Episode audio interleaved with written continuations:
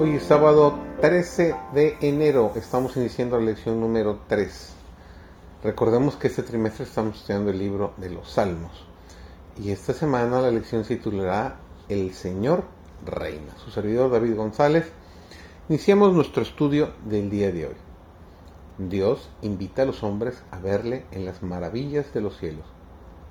Nos dice en Isaías capítulo 40 versículo 26 levantad en alto vuestros ojos y mirad quién creó estas cosas.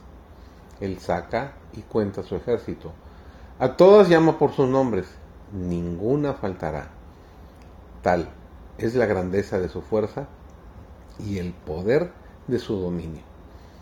Dios quiere que estudiemos las obras del infinito y aprendamos de ese estudio a amarle, reverenciarle y obedecerle.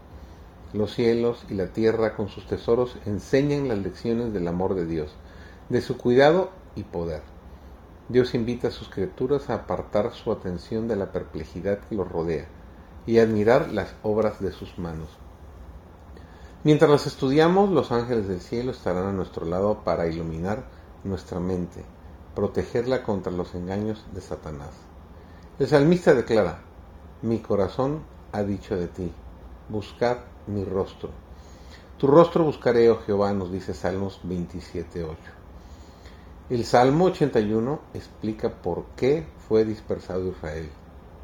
Por olvidarse de Dios, como las iglesias de nuestra tierra están olvidando hoy.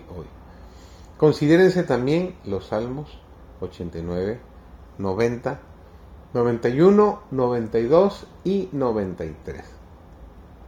Estas cosas fueron escritas para nuestra admonición, en quienes los fines de los siglos han parado, y no debieran ser estudiadas en nuestras escuelas.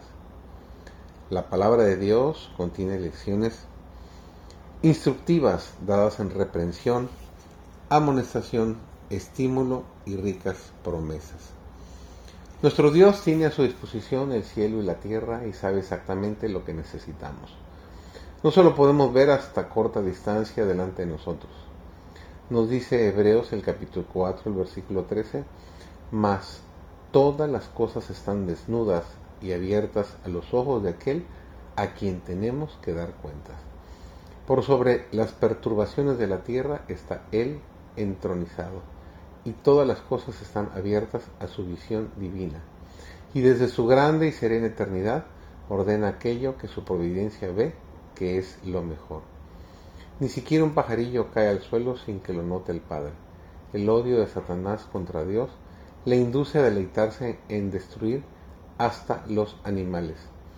Y solo por el cuidado protector de Dios son preservadas las aves para alegrarlos, alegrarnos con sus cantos de gozo. Pero Él no se olvida siquiera de los pajarillos. Así que no temáis, más valéis vosotros que muchos pajarillos, nos dice Mateo el capítulo 10, el versículo 31. Cuando se fija la atención sobre la cruz de Cristo, todo el ser se ennoblece. El conocimiento del amor del Salvador subyuga el alma y eleva la mente por encima de las cosas del tiempo y los sentidos.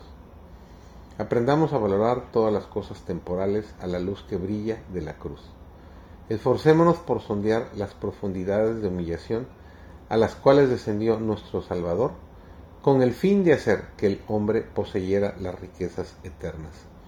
A medida que estudiamos el plan de redención, el corazón sentirá los latidos del amor del Salvador y quedará cautivado por el encanto de su carácter. Que tengas un bendecido inicio de semana.